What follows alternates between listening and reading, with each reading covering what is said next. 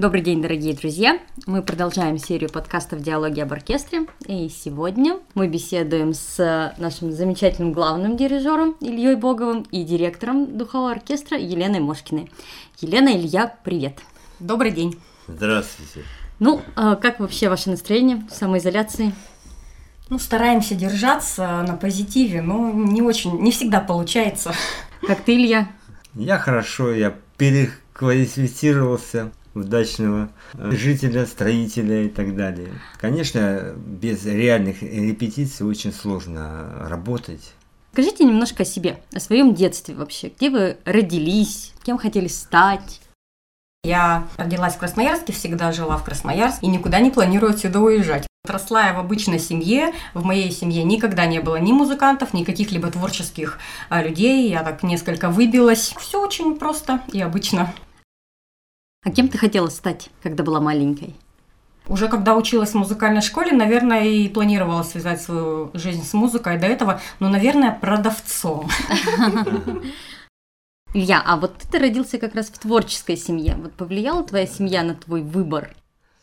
Я родился в семье, где мой папа тоже был духовиком, волторнистом. Какое-то время он меня обучал, а потом видимо, решил, что время прошло, нужны теперь коммерсанты, люди, которые связаны с бизнесом, и бросил меня обучать. Но время пришло, и я все-таки, мы все втроем попали в музыкальную школу.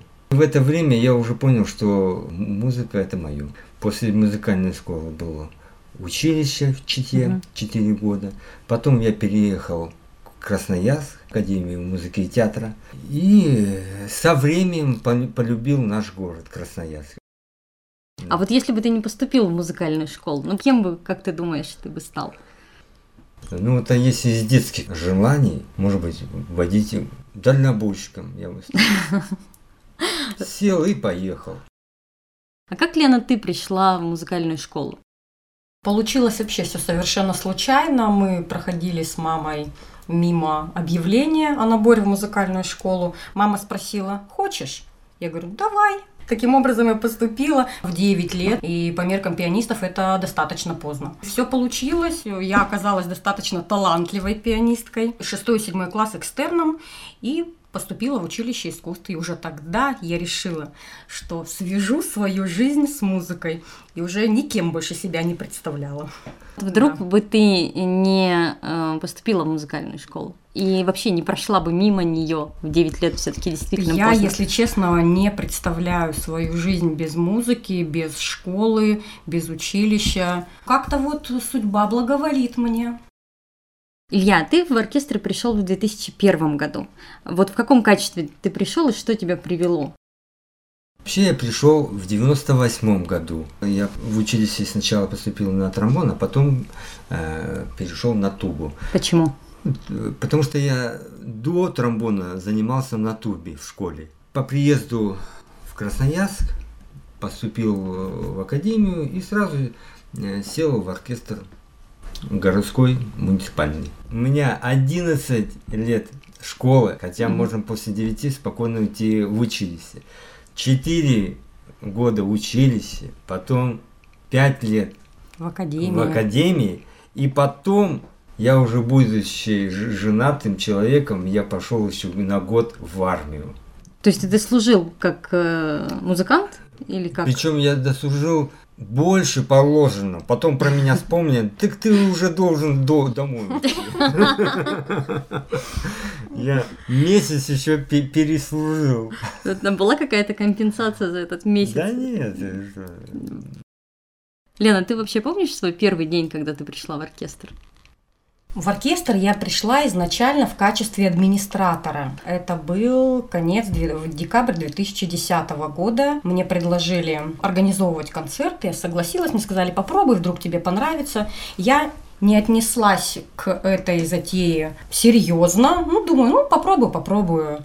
Пришла в оркестр, посмотрела на ребят. Это был концерт в школе. Столько мужчин. Много мужчин, да. Надо попробовать. Прошел концерт, все хорошо, но через месяц я уже стала заместителем директора, еще через два исполняющей обязанности директора, И 4 апреля 2011 года я стала директором. И за это огромнейшая благодарность бывшему директору оркестра Надежде Егоровне Шарко. Она такая некая крестная мама моя. Если честно, не знаю, как ко мне тогда отнеслись ребята, я не помню. Ну? Восприняли ли они меня серьезно? Пришла девочка 30-летняя, Красивая. Красивая. Я сказала, думаю, я очень директор серьезно. оркестра. Поэтому как-то так. И с тех пор понеслось, закрутилось, и все очень здорово получается. Илья, а ты вообще помнишь э, свою первую программу в качестве уже главного дирижера? Кстати, я могу сказать, что мне Надежда Егоровна Ширко, она тоже некая крестная мать, и она меня выдвинула и все сделала для того, чтобы я стал э, Во главе, так во- сказать, да, художественной Да, я- части. оркестра. Я давайте немножко поясню. В 2013 году с должности главного дирижера ушел Виталий Петрович Троян, и образовалась вакансия. Думали, гадали, кто же, кто же встанет во главе оркестра. И Надежда Егоровна предложила Илье, а Илья у нас славится тем, что он вообще ничего не боится. И он сказал, да, я готов. Поэтому, да, Надежда Егоровна, она прям молодец. Спасибо ей огромное. Хотя я, я тоже предлагал, так как я был там не последний человек. я Да, Илья был библи- библиотекарем, а Да. библиотекарь это наиважнейший человек в оркестре.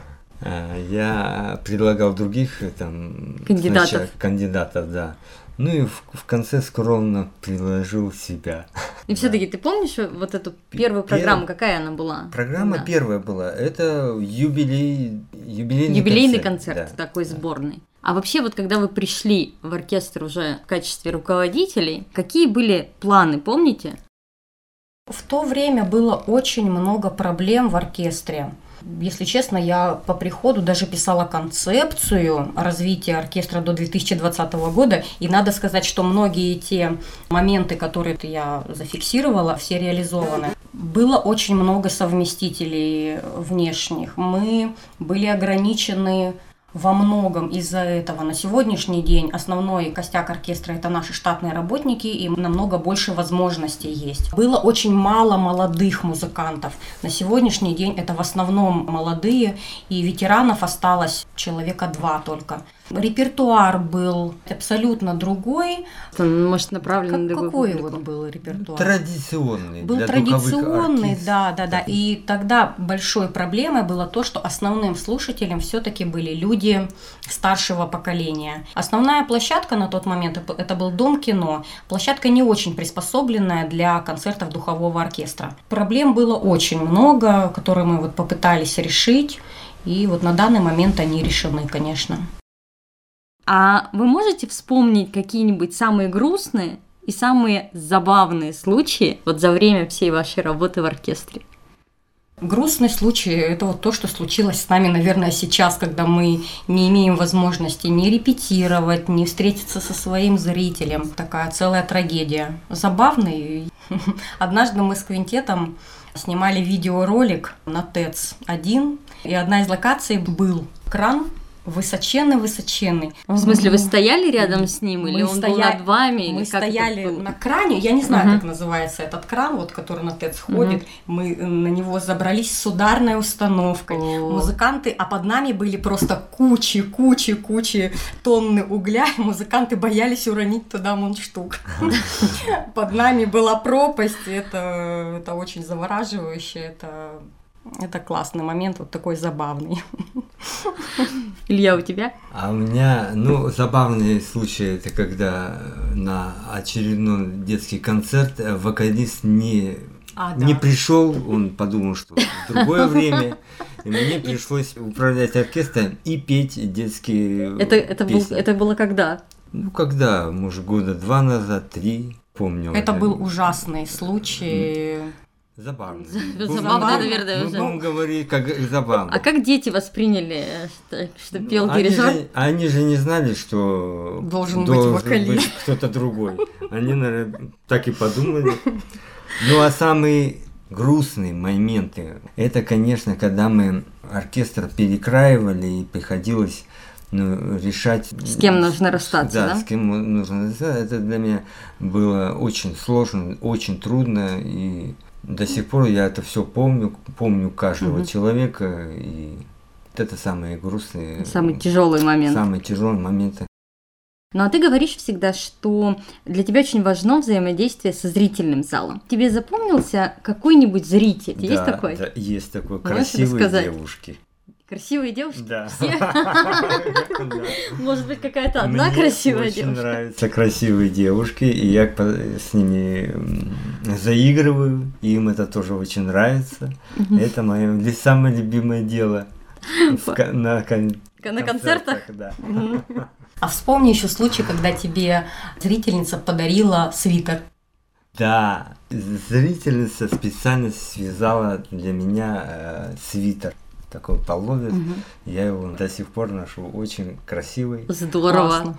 Да, Алена, Да. тебе кто-нибудь дарил свитер? Нет, свитеры нам ни- никто не Ну, дарил. может, цветы, конфеты? Цветы, конфеты, да, бывают.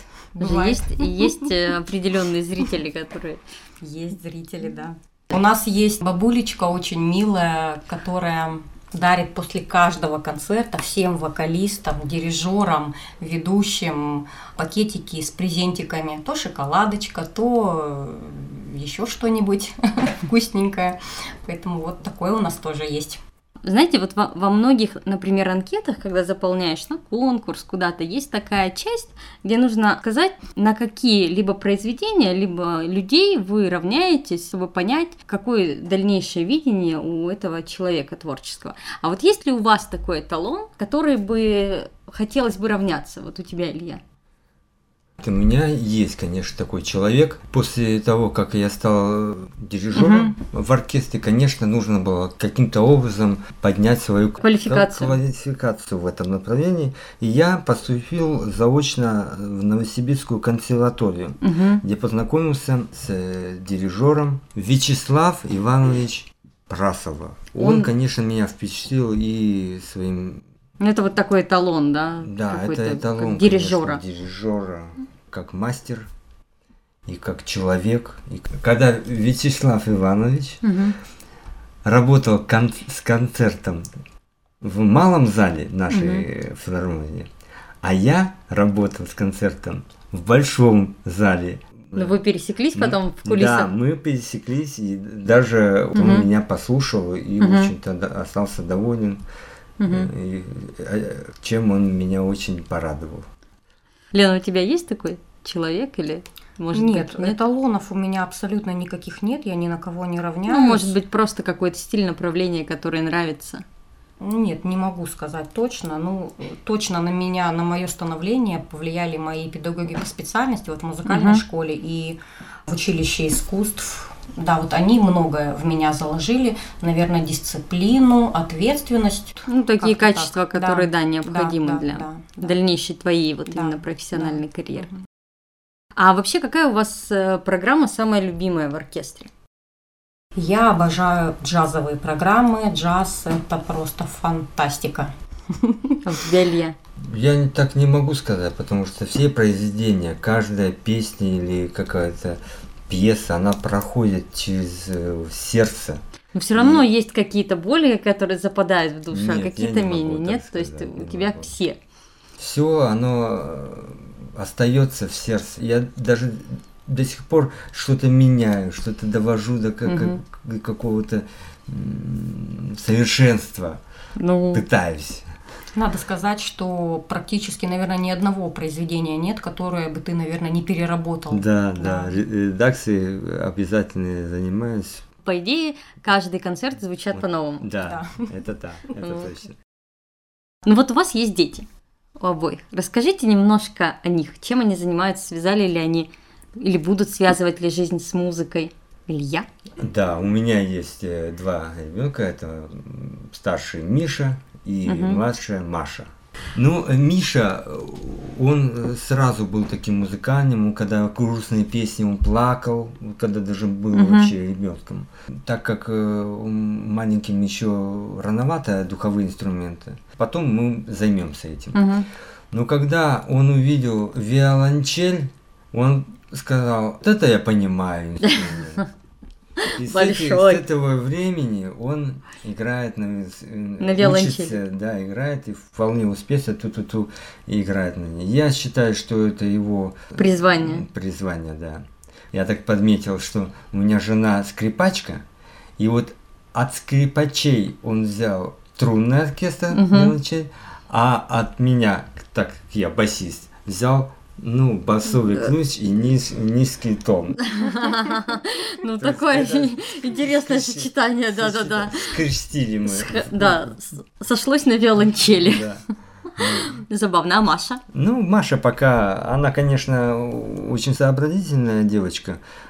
Как-то я не вижу, что она прямо вот так, как Миша, воспринимал Мгм. музыку тонко. М. Пока нет. А хотел бы ты с Мишей выступить на одной сцене? Да, и мы выступали уже. Да? да, в А школе. когда? А, в школе. Школьный, да. Он играл на венчании, а я играл на гитаре. Это было в музыкальной школе или Нет, в это- обычной? Это было в обычной школе, в его классе. Лена, твои дети? Сын у меня уже взрослый, 14 лет, он совершенно не проявляет никакого интереса к творчеству, ни к музыке, совершенно далек от этого. Дочь э, младшая, Таисия, занимается музыкой, танцами, она вся пошла в меня и думаю, что тоже свяжет свою жизнь с творчеством. Расскажите а, о планах на будущий сезон. Если- Ну, у нас вообще всегда есть планы. И всегда они уникальные. И все. Пока вот мы идем на взлет. Постоянно у нас что-то новое. Все новое, новое, новое, новое. Вот пока у нас такая есть возможность. Конечно, Чтобы- не состоявшийся утесов. Потрясающая будет программа. Всех ждем осенью на концерт. Э, Очень много юмора будет, интересных исполнений. Вокалисты однозначно порадуют, поэтому ждем эту программу. Вот. Планы есть, мы не будем рассказывать всех Да. наших Все- тайн. Да. Да, посмотрим, потому что этот сезон будет достаточно трудным. Он пока Да. непонятен А мы щас для скажем. нас. А Да. кто-нибудь возьмет Но вы все равно ждите. и сыграет. Да, да, да. Вот, Да. будет что-нибудь новенькое обязательно. Спасибо вам большое за этот интересный рассказ. И ждем, да, ждем Да. всех Ждем. уже ждем. в концертных залах. До свидания. До свидания. До свидания.